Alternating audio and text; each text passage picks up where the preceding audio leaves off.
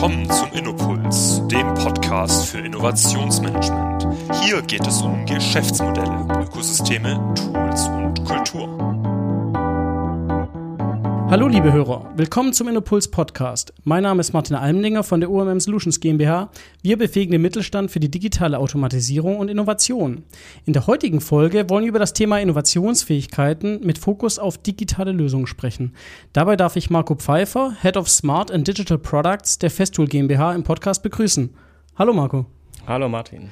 Schön, dass du da bist. Schön, dass du meinem Aufruf gefolgt bist. Und ich gleich muss vorneweg sagen, wir kennen uns schon eine ganze Weile, weil ich hatte damals das Glück, äh, bei Diconium einen netten Chef zu haben. Und der nette Chef sitzt mir hier gegenüber. Vielen Dank. Von daher freue ich mich auch, dass wir so lange, das ist ja schon ein bisschen her, ich glaube 2009 war das, mhm. ähm, seitdem im Austausch stehen. Ähm, und es war auch sehr spannend zu sehen, wie du dich ähm, natürlich weiterentwickelt hast, weil man orientiert sich natürlich auch immer an erstmal den erfahreneren Leuten. Und ich glaube, du kannst da echt äh, spannende, spannende Geschichten erzählen. Heute eben in der Rolle von Festool. Vielleicht vorneweg aber, ich will gar nicht so viel jetzt über dich erzählen, du sollst selber natürlich auch ein bisschen berichten, wer du bist. Ähm, welche Rolle hast du? Was macht ein äh, Head of äh, Digital Products oder Smart Products? Ähm, und äh, wie bist du da überhaupt hingekommen? Ja, vielen Dank erstmal und vielen Dank für die Einladung. Ich freue mich sehr, heute mit dabei zu sein und äh, wir kennen uns schon sehr lange, deswegen umso schöner, dass wir in dem Kontext dann auch wieder zueinander finden und zu dem spannenden Thema sprechen. Äh, ja, was mache ich überhaupt? Ähm, smarte und digitale Produkte ist ähm, der Titel offiziell und tatsächlich geht es darum, dass wir als ähm, guter deutscher Mittelständler, Hersteller von Premium-Werkzeugen für professionelle Anwender, ähm, einfach der Ansicht sind, dass, da, dass wir uns weiterentwickeln müssen und überlegen müssen, in welchen Segmenten entwickeln wir komplett neue oder angepasste Produkte und wollen dabei digitale Lösungen nutzen. Ähm, mhm. Und äh, dafür haben wir in der Organisation ein paar Dinge verändert in den letzten Jahren und ich habe vor anderthalb Jahren dann äh, das Vergnügen gehabt, äh, sehr gute Gespräche zu führen und habe mich dann entschieden, ähm, da das, was ich bisher schon erlebt habe, in unterschiedlichen Positionen, in unterschiedlichen Digitalisierungsthemen, dann bei Festool einbringen zu können. Mhm. Äh, du hast gerade schon gesagt, verschiedene Positionen. Ich glaube, auch wenn das heute natürlich nicht der Fokus ist, soll im Festool gehen, aber ich glaube, es wäre trotzdem ganz interessant, auch nochmal ähm, ja, den Menschen Marco Pfeiffer noch besser kennenzulernen. Und ähm, vielleicht kannst du auch nochmal ein bisschen zurückschauen und ein bisschen gucken, wie haben dich denn so ein bisschen die Position geprägt? Weil du hast ja schon, ich glaube, es gibt nicht viele Menschen, die auch so mutig die Branchen immer wieder auch mhm. wechseln und so viel sehen und auch so viel Wissen ähm, anhäufen. Ähm, kannst du da uns vielleicht auch mal mitnehmen und so kurz beschreiben, aus welchen Perspektiven hast du eigentlich, sag ich mal, Digitalisierung oder vielleicht auch den Mittelstand oder vielleicht auch Konzern mhm. äh, eigentlich kennengelernt in den letzten mhm. Jahren? Eine spannende Perspektive, dass es mutig ist, Branchen äh, zu wechseln. Äh, von der Perspektive habe ich es nie gesehen. Ähm, mhm. Aber tatsächlich hatte ich ähm, das Vergnügen, 2007 äh, bei Diconium zu starten. Da haben mhm. wir uns kennengelernt. Diconium als ähm, damals E-Commerce-Dienstleister ja. für, für sehr viele unterschiedliche Unternehmen, heute Bestandteil der, der Volkswagen-Gruppe tatsächlich. Und durfte dort neun äh, bis zehn Jahre lang im Agenturumfeld, Beratungsumfeld tätig sein für mhm. unterschiedliche Branchen, unterschiedliche Kunden äh, in ganz unterschiedlichen Szenarien ähm, und hatte da eine jede Menge Spaß, äh, muss ich sagen, äh, nicht eben einer Branche zugeschrieben zu sein, mhm. sondern immer wieder auch in einem neuen Setup zu überlegen, was passt, was passt vielleicht auch nicht, was kann man äh, aus einer anderen Branche auch übertragen mhm. in eine mhm. Branche, äh, was auf den ersten Blick vielleicht nicht super klar ersichtlich ist. Mhm. Und deswegen äh, da sehr viel Agentur- und Dienstleisterzeit gehabt. Mhm. Ähm, anschließend hat es mich eher, hast du gerade schon angedeutet, Richtung Konzern gezogen, äh, war dann einige Jahre bei Hugo Boss in mhm. Metzingen ähm, in der Zentrale tätig für, für digitale Strategie äh, sicherlich ganz anders, weil mhm. es ist kommen von Dienstleister hin zu einer ähm, zu so einer großen Marke, auch weltweit bekannten Marke, ähm, die natürlich äh, nicht die den digitalen Reifegrad haben kann, wie es vielleicht ein IT-Dienstleister aus natürlichen Gründen hat, ja. aber natürlich ganz andere Stärken mitbringt als Konzern, als, als ja, mit zwei bekannten Marken, mit den Marken Boss und mit der Marke Hugo. Mhm. Ähm, und äh, da war sicherlich ähm, ja, sehr spannend zu sehen, welche Rolle kann Digitalisierung spielen äh, als als Enabler, als mhm. Hilfsmittel, äh, auch rein aus technologischer Perspektive, für das ganz reguläre Geschäftsmodell und mhm. für ganz mhm. reguläre Ansätze, die so da waren. Ähm, und von dem her Agenturen, Konzernen, ähm, ja, mit, mit, ich sag mal, Vorteilen und Nachteilen oder auch mit sehr schönen und mit sehr ähm, spannenden äh, Facetten, die doch deutlich unterschiedlich sind, ja. Mhm. Ähm, jetzt ist es so, E-Commerce hast du angesprochen, auch ganz spannend, äh, da auch zu sehen, wie sich so ein bisschen, sage ich mal, die Digitalisierung vom E-Commerce hin zu Digital Business auch irgendwo shiftet. Mhm. Und ähm, heute, also du hast schon angesprochen, Festool, du hast auch schon äh, eingangs gesagt Power Tools. Vielleicht musst du auch den Hörern noch ein bisschen ähm, Festool erklären, mhm. weil viele kennen natürlich hier aus der Region immer Festo, ja. aber äh, da ist ja erstmal keine direkte Beziehung, ähm, äh, glaube ich, soweit ich weiß. Ähm, und, und Festool kennt man, glaube ich, dann, wenn man mal so ein bisschen da reinschaut. Aber du musst, glaube ich, erstmal sagen, wer ist eigentlich die Festool GmbH? Was, was macht ihr? Wie groß seid ihr? Ähm, das wäre, glaube ich, nochmal ganz Sehr gerne. zu verstehen. Also deine Vermutung äh, trifft, trifft fast zu. Also mhm. ja, es gibt heute äh, zwischen Festo und Festool äh, zumindest keine unternehmerische ähm, Abhängigkeit oder mhm. es gibt eine Verbundenheit. Mhm. Die Verbundenheit kommt daher, dass wir die gleichen Wurzeln haben. Das okay. heißt, die ja. Gründerfamilien ähm, sind dieselben ähm, und ähm, aus ähm, dem Konzern Festo ist Festool äh, rausgegangen vor, mhm. vor mehr als zwei Jahrzehnten. Okay. Aber grundsätzlich die Marke Festool, äh, für die ich jetzt tätig bin, hat eine Historie bis 1925. Also okay, wir, wow. wir mhm. haben bald 100-jähriges sozusagen, ja. bereiten es auch entsprechend schon vor. ähm, und ähm, um auf die Frage zurückzukommen, wofür stehen wir? Äh, ich hatte es eingangs gesagt, wir wollen äh, Premium-Elektrowerkzeuge herstellen und mhm. das primär für den professionellen Handwerker. Okay. Ähm, mhm. Wir adressieren auch gerne den, wir nennen es ambitionierten Hobbyhandwerker, aber das ist nicht äh, das Ziel primär. Ja. Das primäre Ziel ist wirklich, Handwerker zu unterstützen, mhm. ihre Arbeit mit unseren ähm, Werkzeugen, mit unserem Zubehör, mit unserem Verbrauchsmaterial äh, besser durchführen zu können. Mhm. Und mhm. in dem Kontext, wenn ich von Handwerker spreche, äh, geht es primär um äh, Schreiner, Maler, äh, Zimmerleute, ähm, im Bereich Holzbau äh, mhm. generell mhm. äh, und auch ein bisschen im Bereich äh, Bodenleger. Mhm. Ähm, das sind so die, die Hauptzielgruppen, die wir adressieren mhm. Äh, und das mittlerweile in circa 40 Ländern wow. weltweit. Also ja. Sind sehr groß geworden über die letzten Jahrzehnte mhm. ähm, und mit ungefähr 3000 Mitarbeitern. Okay. Ähm, und ja. das so, um ein bisschen was über Festool zu erfahren und mhm. äh, vom Produktportfolio, um da noch ein paar Sätze zu, zu sagen. Ähm, die Werkzeuge in ganz unterschiedlichen Segmenten, aber ich denke, die Schwerpunkt-Produktgruppen ähm, sind äh, Sägen, Schleifen, Saugen, äh, mhm. so im Groben. Aber natürlich bieten wir auch Elektrowerkzeuge rechts und links von diesen Produktgruppen entsprechend an. Jetzt könnte man sagen, ähm, und du hast gesagt, solider Mittelstand, 3000 Mitarbeiter ist, glaube ich, mhm. genau der, der Mittelstand, den man hier auch kennt und äh, der auch der, oder das Rückgrat der, der deutschen Wirtschaft irgendwo darstellt. Ähm, und jetzt kann man sagen, es sind ganz handfeste Dinge. Mhm. Ja? Also, du hast schon schön aufgezählt. Also, äh, ich glaube, jeder kennt es, der auch Handwerker kennt oder mal Handwerker mal beauftragt hat. Ähm, ich glaube, man, man kennt diese Zielgruppe, da könnte man jetzt relativ schnell reflexartig sagen, äh, jetzt kommst du irgendwie mit dem Auftrag digitale Produkte ähm, und man kennt den Produktbegriff ja allein schon. Mhm. Und ich könnte mir vorstellen, dass bei Festool heute Produkte natürlich erstmal sehr physisch gedacht werden. Mhm.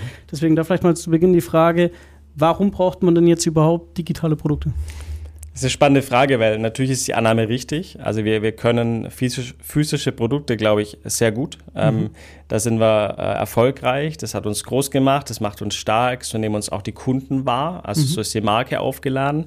Äh, aber natürlich ähm, äh, haben wir, wir fangen jetzt nicht damit an. Also mhm. es ist, mhm. glaube ich, ein Missverständnis, wenn man meint, wir kommen jetzt rein und mein Team ist neu und jetzt geht's los mit digital. Ja. Wir haben uns die letzten Jahre schon intensiv mit digital auseinandergesetzt, mit digitalen Technologien, mit äh, welche Lösungen können wir anbieten, direkt äh, im, mit, dem, mit dem Elektrowerkzeug oder auch rechts und links daneben. Ähm, aber tatsächlich ist es deswegen äh, für uns wichtig, weil wir zukunftsfähig bleiben wollen und auch wettbewerbsfähig in der Zukunft. Und äh, die Digitalisierung und Technologien werden nicht Halt machen vor unserer Branche. Mhm. Ähm, und ich glaube, wir haben das äh, ganz okay früh erkannt. Mhm. Ähm, äh, diskutieren auch viel natürlich mit Marktbegleitern, Wettbewerbern, wie früh haben die es erkannt, was machen ja. die so.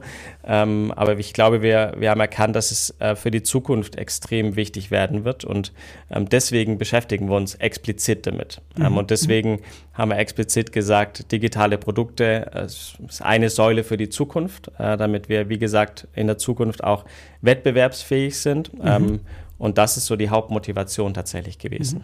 Da wollen wir auch nachher nochmal reingehen, ein bisschen auch, ähm, wie ist es, weil wir kennen ja, es gibt ja viele Beispiele auch von Unternehmen, die da ein bisschen zurückhaltend sind und immer überlegen, naja, macht es jetzt Sinn, irgendwie beim Handwerk proaktiv beim Thema Digitalisierung mhm. zu sein? Oft höre ich so ein bisschen, ja, das eigentliche Problem ist irgendwie die Rechnungsstellung, aber irgendwie nicht jetzt irgendwie was nahe am Produkt. Deswegen, da würde mich auch nachher nochmal interessieren, wie, wie da so euer Eindruck bisher ist, wie da, wo da der Markt auch mhm. steht. Ähm, äh, vielleicht auch nochmal, um das zu klären, wo ihr herkommt. Ich könnte mir vorstellen, dass die ganze Organisation natürlich sehr, sehr produktiv produktzentriert logischerweise ist. Ihr macht ja. die besten Produkte der Welt. Ähm, ihr seid im Premium-Segment irgendwo auch, auch unterwegs.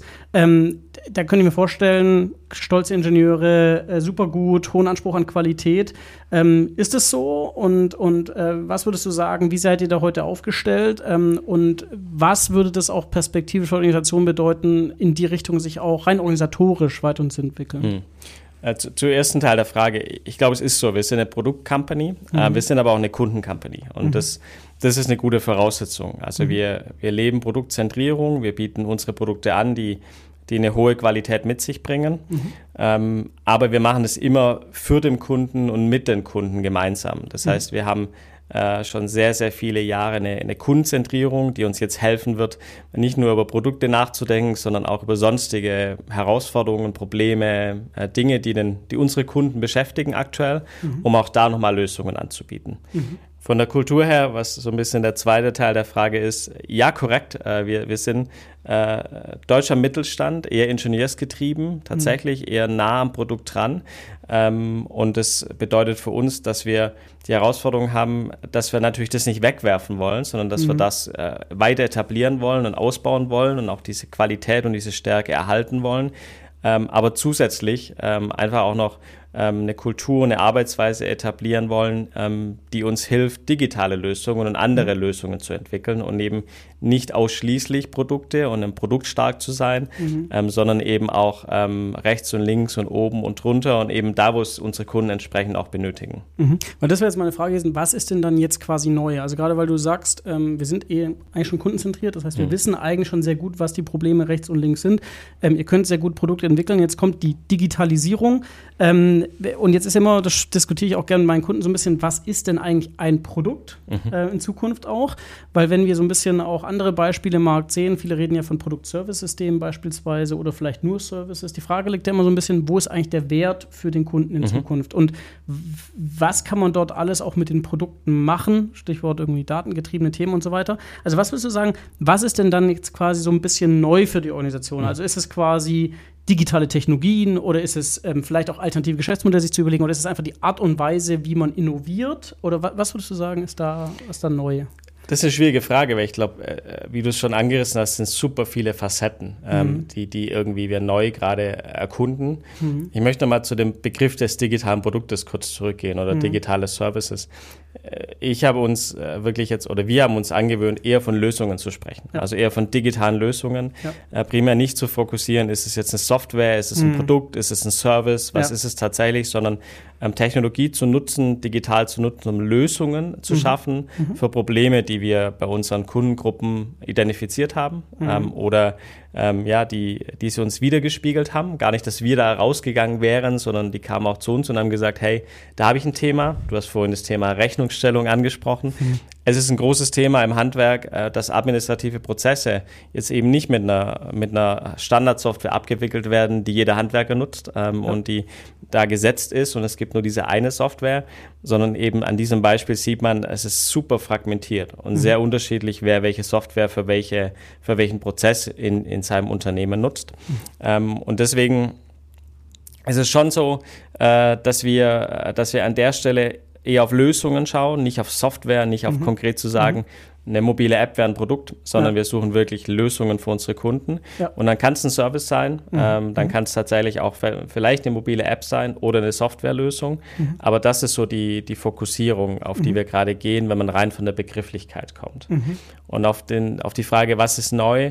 Ich glaube, es ist zum einen neu, dass man, dass wir nicht nur eine Produktcompany sind, die, mhm. äh, die, die kundenzentriert ist, sondern auch eine Company, die digitale Lösungen anbietet. Mhm. Ähm, und da natürlich ist die Frage, äh, sind es vielleicht auch Lösungen, die wir monetarisieren äh, ja. oder nicht monetarisieren, ja. weil es einen Effekt hat auf die Custom Experience, auf die mhm. Kundenzufriedenheit, auf den, den Mehrwert, den der Kunde tatsächlich wahrnimmt. Äh, und das schauen wir uns an. Mhm. Und da gehen wir wirklich drauf. Das ist eine Facette. Und die zweite ist das Thema, ähm, wie gehen wir vor bei Innovationen? Äh, mhm. Ich glaube, wir ähm, sind gewohnt, innovativ zu arbeiten, wieder an der Maschine, am Produkt, am Elektrowerkzeug. Äh, und da werden wir jetzt sehr viel Zeit aufwenden und Energie aufwenden, um auch ähm, für Themen, die wir jetzt treiben, einfach in Iteration, in kurzen Innovationszyklen ähm, Themen zu bearbeiten, mhm. ähm, die dann Probleme tatsächlich beim Kunden lösen sollen. Mhm. Wie schätzt du da insgesamt den Markt momentan ein? Also ich meine, klar, wenn wir von OMM haben wir auch so ein bisschen so ansatzweise im Branchenvergleich, jetzt weiß es von Hugo Boss, da war glaube ich schon auch schon früher manchmal so das Thema zu überlegen, okay, was müssen wir tun? Ja, ähm, äh, da gibt es ja ganz unterschiedliche Reifegrade. Und mhm. die Medienbranche ganz am Anfang, ne, ähm, hat, man, hat man auch gesehen. Würdest du sagen, da kommt man jetzt allmählich schon eine Phase, wo Unternehmen ähm, sich wirklich aktiv mit dem Innovieren beschäftigen mhm. müssen, weil ich ja schon aus diesem Construction-Bereich oder Power-Tool-Bereich, dass man da immer nach wie vor seit Jahren eigentlich nie so richtig weiß, soll ich jetzt investieren, soll ich es jetzt machen? Ist es jetzt der Zeitpunkt gekommen, ähm, äh, um, um, proaktiv zu innovieren und das auch so ein bisschen zu lernen, auszuprobieren? Ähm, wie, wie, schätzt du das momentan ein? Ich, ich, glaube, unsere Branche ist nicht, ist keine Frontrunner-Branche, also keine, mhm. die sehr früh in dem Thema unterwegs ist bezüglich Digitalisierung, bezüglich Nutzung Technologien und bezüglich wie innovativ oder wie, wie stark innoviere ich, wie, mhm. wie sehr fördere ich das. Ähm, ich glaube, da ist die Branche eher spät dran äh, in der Breite aber nicht zwingend in der Spitze. Also wir sehen mhm. schon bei, bei Wettbewerbern, äh, dass da Themen vorangehen, dass Themen angeschoben werden. Äh, nehmen wir das Beispiel IoT. Im mhm. Bereich IoT sind alle Wettbewerber, auch wir, aktiv ja. ähm, und nicht erst seit gestern, sondern schon einige Jahre. Ja. Äh, und daran merkt man schon, ähm, dass, dass momentan ja die Lösungen gesucht werden, äh, mhm. die man tatsächlich zubieten möchte. Ähm, und erste Schritte eigentlich in, ja, bei jedem, bei jedem Anbieter in unserer Branche da sind. Mhm, mhm. Weil ich glaube, das ist, äh, ich glaube, das ist jetzt auch ganz spannend, wenn wir jetzt noch mal ein bisschen drüber sprechen über das Thema Wert im Markt, ne? Weil ähm, man kann ja relativ platt sagen, es, also einem wird die Lösung wahrscheinlich oder das Problem nicht einfach in den Schoß fallen, so muss ein bisschen was dafür tun. Mhm. Man muss proaktiv suchen danach. Ne? Also sprechen wir immer von Exploration. Ähm, und ähm, ich habe so ein bisschen das Gefühl, alle suchen so in diesem ganzen Handwerks, äh, sag ich mal, Kosmos so ein bisschen nach den Problemen, die mhm. sich wirklich lohnen zu lösen. Ja. Ähm, jetzt ist ja die große Herausforderung, wie kann man, und ihr habt ja gesagt, ihr seid kundenzentriert, ähm, dann müsstet ihr ja schon ein ganz gutes Gespür dafür haben, wie die Werteinschätzung und die Wahrnehmung eurer Kunden bezüglich digitalen Services beispielsweise mhm. ist. Ähm, und das eben nah am Produkt oder vielleicht auch ganz gar nicht nah am Produkt. Ja. Ähm, wie geht ihr da vor, um, um ich nenne es mal so platt, um Handwerkern klarzumachen, ähm, Digitalisierung hilft denen und Digitalisierung kann auch wirklich ein Mehrwert für die sein, weil äh, erstmal ist das Produkt im Fokus. Mhm. Ja? Also ich, ich glaube, wir wollen gar nicht denen irgendwas klar machen. Also mhm. das ist gar nicht unser Auftrag und unser, mhm. unser Ansatz. Wir, wir führen mit denen wirklich guten Dialog auf Augenhöhe. Das mhm. ist der Ansatz. Ähm, mhm. Und dann äh, putzeln da einfach Problemfelder raus, äh, Dinge, die nerven, Dinge, die nicht laufen, Dinge, die nicht gut sind. Äh, und da machen wir dann entsprechend Lösungsvorschläge. Äh, und mhm. das können momentan auch sehr oft digitale Lösungsvorschläge sein. Mhm. Aber wir sehen uns jetzt nicht in einer missionierenden Rolle zu ja. sagen, hey, schaut her, Digitalisierung ist wichtig für euch, das ist mhm. die Zukunft für euch. Das ist nicht der Ansatz, sondern mhm. wirklich im Dialog festzustellen, ja, welche Probleme lohnt sich denn zu lösen. Mhm. Ich persönlich bin überzeugt, da gibt es viel Raum für digitale Lösungen. Lösungen mhm. und ich bin auch davon überzeugt, die werden angenommen. Aber es ist nicht so, dass äh, wir da sofort äh, umarmt werden, wenn wir aufschlagen und sagen, wir haben eher digitale Lösungen im Gepäck. Mhm. Ähm, oft auch, weil, weil das nicht die, die Gewohnheit ist, äh, ja. womit wir sonst auch so gekommen sind, welche Gespräche wir sonst so geführt haben mit Kunden.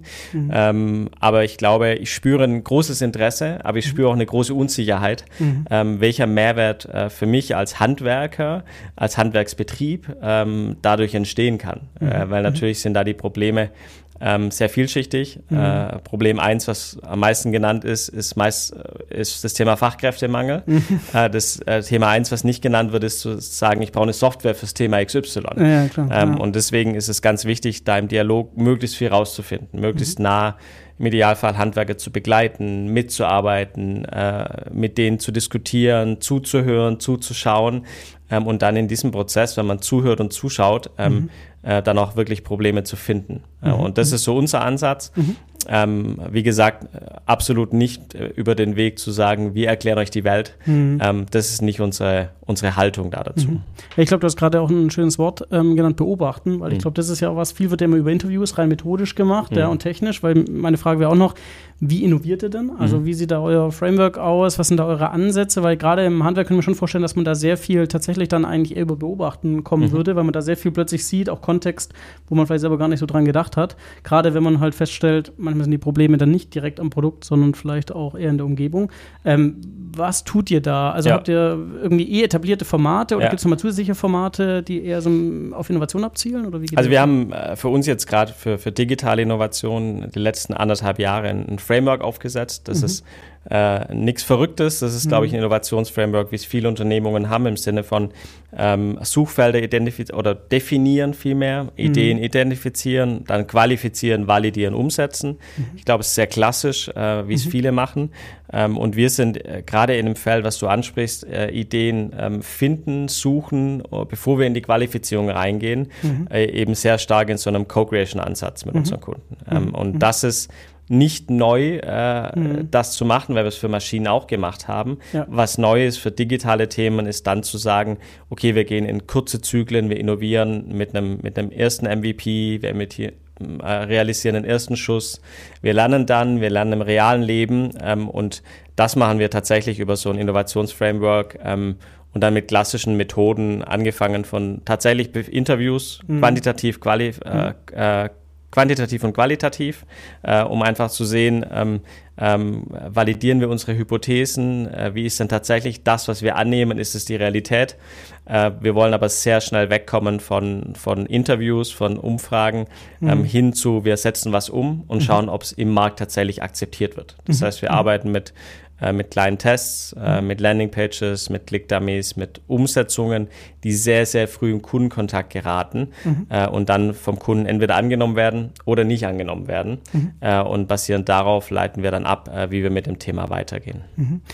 Jetzt könnte ich mir auch vorstellen, ich meine, der Handwerker sitzt ja nicht äh, vor seinem Laptop oder so und, und wartet, um mal so einen Klick da mir anfängt auszuprobieren, Mhm. sondern wie bettet ihr das Format da ein? Ich habe, glaube ich, letztes Jahr oder vor zwei Jahren habt ihr, glaube ich, eine ganz coole Kampagne gehabt. Äh, das war, glaube ich, das mit den, den Trucks, wo ihr durch Deutschland gefahren seid. Ihr habt quasi eine Roadshow gemacht, Ja. habt quasi alle Geräte, glaube ich, in Anführungszeichen reingeworfen und seid dann irgendwie auf Marktplätze gefahren. Das kannst du gleich mal ein bisschen berichten, das, was erstmal auf den ersten Blick natürlich jetzt Anführungszeichen, glaube ich, reines Marketing war. Aber ich könnte mir vorstellen, sowas natürlich auch stärker zu nutzen, auch für Innovation, ist eigentlich ganz geil, weil ihr super Synergie nutzt. Macht ihr das schon? Also nutzt ihr irgendwie gewisse etablierte Formate auch und tut die quasi noch aus dem, aus dem Innovationskontext noch betrachten oder sind es meistens schon eher Standalone-Formate, wo ihr wirklich irgendwie dann Early Adopter sucht, äh, gezielt zu den Fahrt oder mit denen gezielte Workshops macht und, und fokussiert euch da auch drauf? Wir bedienen beides. Äh, tatsächlich haben wir ein paar neue Formate eingeführt, um einfach äh, wohl wissend, dass in den bestehenden Formaten bisher digitale Lösungen, Technologien nicht so sehr im Vordergrund standen ähm, und äh, vielleicht auch nicht äh, seitens Kunden im Vordergrund sein sollen. Äh, du hast das Thema Roadshow angesprochen. Ja, wir gehen mit unseren Trucks raus. Ja, wir, wir zeigen das Produktportfolio. Und da ist auch gelernt und gewünscht von unseren Kunden und Interessenten, dass genau das dort passiert. Ähm, Das heißt, da werden wir uns einflechten, ähm, aber momentan gehen wir mit separaten Formaten, um einfach möglichst ähm, frisch das Thema anzugehen, um damit zu testen, äh, wie wird es dort auch angenommen. Also, dass eine Roadshow äh, ganz gut funktioniert, dass da Interessenten kommen, Kunden kommen, das wissen wir, äh, das funktioniert. Ähm, und an anderer Stelle werden wir jetzt neue Formate aufsetzen. Und als Beispiel ist es tatsächlich, wir haben, wir haben bestehende Kunden, die wir auch nutzen dürfen. Wir haben Testkunden, wir haben eine Datenbank mit Kunden, die wir, die wir für solche Zwecke auch adressieren dürfen. Cool. Äh, und teilweise machen wir es aber auch recht generisch. Äh, wir fahren auch Tests, ohne jetzt auf bestehende Kundengruppen zurückzugreifen, sondern einfach nur um zu sehen, wenn ich mit dieser Lösung jetzt in einen offenen, freien Markt gehen würde, ähm, wie würde dann, äh, welche Lead-Generierungen würden entstehen oder eben halt auch nicht. Und deswegen sind, ist die Formatlandschaft gerade eher gemischt mit ein bisschen Fokus auf eher neuen Formaten und nicht eins zu eins die Formate anzupassen, die wir bisher gemacht haben. Okay. Ähm, jetzt hast du auch vorher nochmal schön gesagt, und das ist ja auch ein Podcast, der sich ja vor allem, ähm, oder der vor allem die Geschichten aus dem Mittelstand auch ein bisschen sichtbar macht und anfassbar macht. Ähm, jetzt hast du viel über Methoden gesprochen im Innovationsbereich, so, so kennt man das ja auch eigentlich, so State of the Art, so innoviert man. Wenn du auch nochmal auf eure Organisation schaut, ihr seid ja kein Daimler, ja, ihr seid kein Bosch, sondern ähm, ihr habt ja auch nur begrenzt Ressourcen am Ende des Tages. Ähm, wie seid ihr da intern aufgestellt? Wie, wie habt ihr euch da organisiert? Wie habt ihr irgendwie Zuständigkeiten geklärt? Du weißt ja, es gab diese, diese Lab-Welle, ja, wo ja jeder Großkonzern sich ausgetobt hat. Du hast da auch, oder haben wir schon viel drüber gesprochen, was sind so die richtigen Vehicles für was? Ähm, mal ganz also ganz simple Frage, wie, wie organisiert ihr euch? Weil ihr Mhm. werdet ja auch eine Vorentwicklung haben, ihr werdet R&D Ja, haben. genau. Jetzt kommt das Thema Digitalisierung. Wie verankert ihr das allein schon bei euch? Ähm, also wir haben kein Lab. Äh, mhm. wir, haben, wir haben uns dagegen entschieden, so einen Weg zu beschreiten. Wir haben momentan tatsächlich äh, unser Team äh, mit den digitalen smarten Produkten, was im Marketingbereich angesiedelt okay. ist. Ähm, mhm. Und dann in super enger Zusammenarbeit mit der Vorentwicklung, die du angesprochen hast, die Technologiemanagement betreiben. Ja. Ähm, und das sind so die beiden Bereiche, wenn ich mal Entwicklung und Marketing anschaue. Mhm. Und dann nehme ich noch den dritten Part mit rein, nämlich die IT-Kolleginnen. Mhm. mhm. Und wenn ich dieses Trio mir anschaue, glaube ich, mit diesem Trio kann man viel machen. Mhm. Ähm, und dann machen wir je Thema. Äh, meistens ähm, vertesten wir aktuell in, in, Regionen, in Märkten, in Ländern und nicht direkt global. Okay. Ähm, und so, dass wir dann immer noch die Landesgesellschaften mit aufnehmen. Mhm. Ähm, das heißt, gar kein äh, klassischen Ansatz von wegen zentrales Team, kein mhm. Lab, äh, mhm. nicht in dem Sinne, sondern verteilt, ja. aber dann als crossfunktionale Einheit, ähm, mhm. die gerade eng zusammenrückt äh, mhm. und auch, ich sag mal, jede Woche lernt, mhm. äh, welche Dinge noch, noch offen sind, noch zu definieren sind, an welcher Stelle wir schon klar sind, wer was jetzt tatsächlich übernimmt. Mhm. Ähm, und da entstehen immer wieder Momente, wo man sagt, ja, da haben wir noch eine Lücke. Mhm. Ähm, aber die, äh, das, das machen wir gerne. Also wir, mhm. wir haben nie den Anspruch zu sagen, wir bauen das eine Nebenorganisation auf, zu ja. sagen, okay, wir ähm, haben ein eigenes Lab, die sind mhm. komplett eigenständig und irgendwann kommt das Zeug zurück in die Organisation. Ähm, daran glauben wir tatsächlich nicht, ähm, mhm. sondern wollen es in der Organisation, aus der Organisation heraustreiben äh, und damit mit allen, ähm, die es dazu braucht und die, die Lust haben, das Thema auch zu treiben. Mhm. Ich glaube, das ist, äh, also wie du es so schilderst, ist ja auch, wahrscheinlich bestätigst du das auch, dass Digitalisierung in dem Fall ja auch die Kollaboration untereinander viel mehr stärkt und fördert, ne? Weil das ist ja, ja auch so der größte Kritikpunkt an Labs, die dann ausgelagert sind, wo man irgendwie komplett den Anschluss verliert und damit ja eigentlich keinen Nebeneffekt erzielt. Und mhm. euer Nebeneffekt wird ja sicher sein, dass ihr euch als Abteilung oder Bereich auch noch viel besser äh, verstehen lernt ähm, und auch viel mehr kollaboriert und damit auch auf Rechts- und Linksthemen kommt. Absolut. Äh, wir, mhm. Fairerweise muss man sagen, wir hatten auch schon mal so einen Lab-Ansatz, äh, mhm. schon ein paar Jahre her, äh, wo wir gesagt haben, wir machen ein eigenes Team, nehmen es mhm. raus aus dem Daily Business, nehmen es raus aus den regulären Projekt- und Prozessabläufen, ähm, haben aber auch festgestellt einfach, dass es nicht unser Ansatz ist. Mhm. Bezüglich Akzeptanz, äh, du hast eingangs gesagt, wir sind Ingenieurunternehmen, deutscher mhm. Mittelstand. Äh, da ist auch schon das Thema Unternehmenstransformation und Kultur so wichtig, ja. ähm, dass, diese, dass die Rückintegration ähm, mhm. meiner Meinung nach nicht funktionieren würde. Mhm. Und deswegen ja, Kollaboration verändert sich dadurch, Verantwortung verändert sich, äh, wir, wir, formen schon bewusst ähm, ich möchte nicht Produktteams sagen, weil es sind eher Ideenteams ja, ja. und diese Ideenteams arbeiten dann daran, dass die Idee zum Leben erweckt werden kann mhm. ähm, und das ist im Idealfall immer in irgendeiner Art und Weise über verschiedene Bereiche hinweg. Mhm. Ein Thema, was ich auch mal ansprechen wollte, du hast gesagt, über 40 Länder. Und das ist ja auch mal ganz spannend, wenn man eben diesen Auftrag hat, zu, ich nenne es mal, zu innovieren und auch zu schauen, wo ist welcher Reifegrad. Und man kennt es ja, dass man dann einen gewissen Testmarkt ausmacht global. Und wenn man, sag ich mal, den Luxus hat, ähm, irgendwo auch ein bisschen Zugriff auf verschiedene Länder hat, könnte ich mir vorstellen, dass die, die Zielgruppen doch auch ein bisschen anders ticken. Also, mhm. dass quasi Handwerker in Singapur ein bisschen anders ticken wie Deutschland. Ja. Ist es so? Ist, und ja. Es okay. ist definitiv so. Also, mhm. wir haben ähm, äh, ein deutscher Handwerker hat eine ganz andere Art von Ausbildung, eine ganz andere Art von Herangehensweise. Ähm, das gibt es in vielen Ländern, anderen Ländern nicht. Mhm. Ähm, auch die Art und Weise, ob man in der Werkstatt arbeitet oder eher sein Van hat, mit dem man unterwegs ist, um, mhm. um seine Aufträge abzuarbeiten, ist sehr unterschiedlich, je nach Land. Mhm. Ähm, und von dem her ist tatsächlich, es gibt nicht den einen Handwerker, den mhm. einen Schreiner, äh, der weltweit ähm, tätig ist. Mhm. Ähm, und das macht das Thema leider ein bisschen komplexer, ja. Weil man dann natürlich natürlich nicht, nicht jede Idee, die wir haben, fliegt in jedem Markt gleich oder ja. hat nicht ähm, äh, das vom Product Market Fit her nicht die mhm. gleiche Opportunität in jedem Markt. Mhm. Ähm, und das ähm, äh, bringt Herausforderungen mit sich. Mhm. Ja. Gibt es da vielleicht auch ganz absurde Sachen? Weil das finde ich immer ganz faszinierend, wenn man immer so ein bisschen schaut. Es gibt dann vielleicht in irgendeinem Markt, weiß nicht, besondere Regulatorik oder eine gewisse Sicherheitsvorkehrung, wo halt ein Land gesagt hat, ähm, so, das muss man beachten. Ist dir sowas schon untergekommen in der Zeit, wo du gemerkt hast, da gibt es irgendwie einen Markt, da, da gibt es so irgendwie was ganz, ganz Kurioses auch vielleicht äh, bei, bei Handwerkern oder funktioniert es am Ende dann schon eigentlich überall gleich? Im Sinn von Regulatorik nicht, eher im hm. Sinne von, ähm, äh, was ist auch für die Voraussetzung, sich Handwerker zu nennen. Okay. das, ist, das ist schon mhm. sehr, also, sehr mhm. unterschiedlich. Mhm. Ähm, und wie wird dann auch äh, gearbeitet. Äh, mhm. das, also das betrifft aber nicht nur das Handwerk. Ich glaube generell, naja. das hat viel mit äh, Arbeitsmoral, Kultur zu tun. Mhm. Ähm, und das spürt man auch. Aber jetzt die Anekdote, die ich teilen könnte, zu sagen, das war total verrückt in einem, in einem spezifischen Markt, die habe ich jetzt leider nicht mit. Kein Problem. Nein, das ist auch, äh, hätte ich jetzt auch nicht erwartet, aber es ist, glaube ich, immer ganz interessant, weil das sieht man ja auch, ähm, dass manchmal auch Unternehmen für gewisse digitale Innovationen, dann zum Beispiel Singapur nehmen, weil sie halt sagen, der Reifegrad in der Volkswirtschaft mhm. oder in der Gesellschaft ist quasi bezüglich Digitalisierung schon so hoch, weil man halt Zahlungsabwicklung, Super-Apps und so, so normal empfindet, ja. dass wenn man diese Early Adopter will und so ein bisschen verstehen will, wie die, wie die so ticken, dass man natürlich dann da ganz gezielt das launcht. Deswegen war das so nochmal so ein bisschen ein Gedanke, den ich so. Unser Fokus ist gerade gar nicht so sehr auf, äh, wo ist ein technologischer Reifegrad mhm. sehr weit, sondern äh, wo gibt es eben einen Markt, den wir auch ja, bedienen wollen und wo gibt es äh, spezifische Kundenprobleme, die wir glauben, sehr gut lösen zu können. Also mhm. da mhm. gucken wir eher auf den Kunden und auf die mhm. Kundeninteressen als auf Reifegrad, was Digitalisierung oder Technologien angeht. Ähm, okay, ja. äh, weil wir wirklich und das ist, glaube ich, ein großer Unterschied zu, zu vielen Organisationen oder vielen Ansätzen wir starten nicht mit der Technologie. Also mhm. es geht mir ja. nicht darum, und wir haben ja nicht das Mandat zu sagen, ihr müsst fünf neue Technologien realisieren, mhm. sondern es geht darum, ähm, dass wir sehr zufriedene ähm, Kunden, loyale, zufriedene Kunden äh, haben, halten mhm. mhm. und neue Kunden gewinnen. Ähm, mhm. und dafür kann Technologie und Digitalisierung Mittel zum Zweck sein. Mhm. Aber das Ziel ist nie zu sagen, äh, wir bringen in einem gewissen Markt fünf neue Technologien rein oder äh, eine, eine coolen, coolen digitalisierten Handwerk als Showcase. Ähm, das ist nicht das Ziel, mhm. ähm, weil wir damit auch natürlich nie äh, in die Breite gehen könnten. Stichwort Skalierung. Ich habe mhm. vor Innovationsframeworks äh, kurz aufgegriffen, ja. habe unterschlagen, dass es nach einer Implementierung auch eine Skalierung geben mhm. sollte. Mhm. mhm. Ähm, und deswegen schauen wir eher nicht auf Showcases und auf ähm, Technologiereife, sondern eben auf Potenziale. Mhm.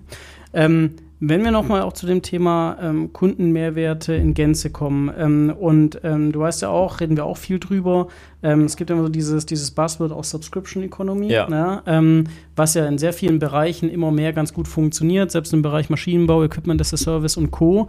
Ähm, und das Interessante ist ja, eigentlich ist die Subscription ja nur ein, wie soll ich sagen, ein, eine Ausprägung oder eine, eine Darstellungsform zu sehen, der Kunde nimmt etwas dauerhaft und, mhm. nimmt, und sieht auch einen Wert drin.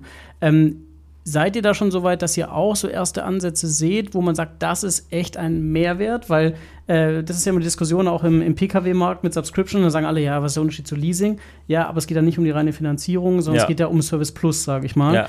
Ähm, sind das Modelle, wo du denkst, da wird irgendwann, ähm, oder ich, ich habe den Markt nicht im Blick, also äh, gibt es da schon gute Modelle, wo du sagst, ja, das, das, das geht in die Richtung? Oder würdest du sagen, okay, da, da müsste man noch sehr nach Kundenmehrwerten suchen, um sowas vielleicht tatsächlich zu etablieren?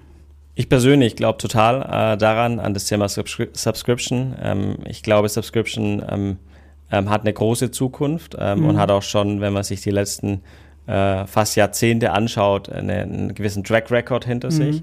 Bei uns in der Branche sind die Signale einigermaßen gemischt. Mhm. Ähm, und auch die Überzeugungen sind oder Meinungen gehen deutlich weiter auseinander. Mhm. Ähm, was wir für uns feststellen, ist tatsächlich sind wir ähm, vom Preissegment her nicht in einem Preissegment unterwegs, wo viele sagen, ja, das kaufe ich mir nicht, sondern das muss ja. ich irgendwie über ein Abo-Modell lösen. Ja, Gerade im Maschinenbereich, mhm. äh, da geht es wirklich eher im Bereich stationäre CNC-Maschinen, wo die mhm. Beträge eher fünfstellig, sechsstellig werden. Ja. Ähm, solche Lösungen, Maschinenprodukte bieten wir nicht an. Mhm. Und deswegen spüren wir, dass eher die, die Kauffreude da ist, zu sagen, mhm. ich kaufe mir mein Elektrowerkzeug, ich besitze es dann auch mhm. ähm, und es macht mich finanziell nicht kaputt. Ja. Ja. Ähm, nichtsdestotrotz ähm, glauben wir dran und vertesten das tatsächlich auch, mhm. äh, zu sagen, ja, was wären Alternativen dazu? Mhm. Und es nicht nur an der Maschine, ja. sondern du hast gerade Service Plus angesprochen, natürlich überlegen wir auch, welche Zusatzservices äh, braucht es denn? Mhm. Ähm, mhm. nicht brauchen wir, also da mhm. geht es nicht um uns, sondern da ja. geht es tatsächlich um die Kunden. Mhm. Ähm, und wenn man da was bündeln kann und anbieten kann, ähm, dann werden wir das sicher auch tun, ja. Kommen wir vielleicht noch Richtung, Richtung Ende auch noch zum Thema, wo wir auch viel immer drüber sprechen, also ein bisschen das Thema auch Öffnung der Organisation und vielleicht auch so ein bisschen Kollaboration. Mhm. Ähm, jetzt ist es ja so, ähm, die digitale Kompetenz muss, glaube ich, jedes Unternehmen aufbauen, in unterschiedlichen Reifegraden, auch wenn man eben Geschäftsmodelle umsetzen will. Aber da gibt es natürlich auch immer so ein bisschen, zumindest war es letzten Jahre so, der, der Tenor, ja, man kann ja hier einen Fast-Track wählen, indem man irgendwie mit Startups zusammenarbeitet oder mit anderen ja. Partnern zusammenarbeitet. Ähm, wie ist da so deine persönliche Erfahrung, deine Sichtweise drauf, vielleicht auch unabhängig von Festool? Ähm, wie siehst du das aktuell? Was ist da so dein Gefühl? Ähm, bringt das was? Habt ihr schon mal ausprobiert? Ähm, mhm. wie, wie, wie, ist da eure Einstellung? Da würde ich tatsächlich den Joker ziehen und sagen, ich mache eine private Meinung draus ja. äh, und jetzt keine ähm, äh, Festool-Meinung. Ich, ich, persönlich denke, Ähm, da gibt es super spannende Ansätze, Stichwort mhm. Venture Clienting und andere Dinge, um frühzeitig mit Startups Dinge machen zu können, mhm. äh, frühzeitig auch zu profitieren, äh, frühzeitig zu lernen. Ähm, und ich glaube tatsächlich, dass es ähm, dass es wichtig ist. Jetzt mhm. kommt das kleine Aber dahinter. Ja. Ähm, in unserer Branche, und jetzt probiere ich die Brücke wieder zurückzubauen, da bin ich mir noch unsicher tatsächlich, mhm. welche Rolle da ähm, Startups spielen können. Mhm. Ähm, die letzten Jahre war es nicht so, dass es da zig Startups gab, die, ja. die dann einen Fußabdruck hinterlassen haben. Ähm, immer wieder gibt es Ansätze, immer wieder gibt es spannende Themen. Äh, wir bekommen da auch extrem viel mit.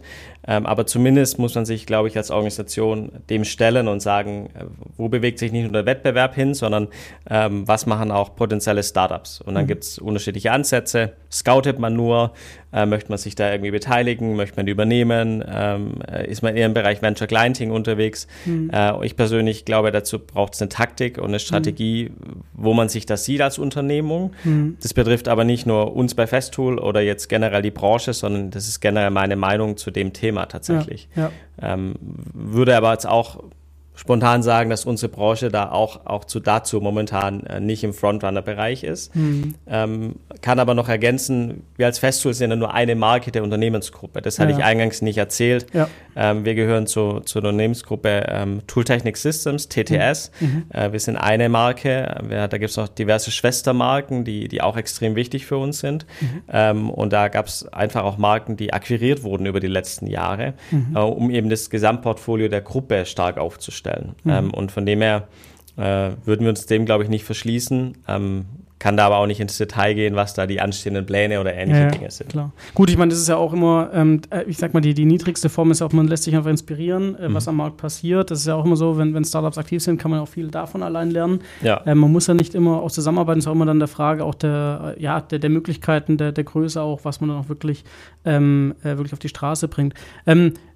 Vielleicht noch zum, zum Ausblick, wenn du in die Zukunft schaust ähm, und auch die Themen, die ihr dann in Zukunft habt. Klar, du wirst jetzt keine Details verraten, ähm, aber ähm, wie bewertest du da die, die Themen, jetzt sage ich mal, die irgendwie in den nächsten eineinhalb, zwei Jahren für euch relevant sind? Ähm, was wird es sein? Ähm, werden das ähm, gerade, ich meine, Kundenmehrwert ist klar, aber äh, gerade auf der Ebene der digitalen Technologien ist jetzt KI ein Thema für euch? Äh, sind es andere Technologien, die für euch relevant sind? Oder sind es manchmal vielleicht sogar echt ganz profane Sachen, solange es eben irgendwie einen Kundenmehrwert schafft und halt einfach ein ganz simples Problem löst, wo, wo es vielleicht auch ein bisschen paradox momentan erscheint, dass sie sich hier mit LLMs beschäftigen und gleichzeitig ähm, man irgendwie sagt, ja gut, das gibt es schon irgendwie in anderen Branchen seit 15 Jahren und das ist aber halt ein Mehrwert für den Kunden. Fertig mhm. aus.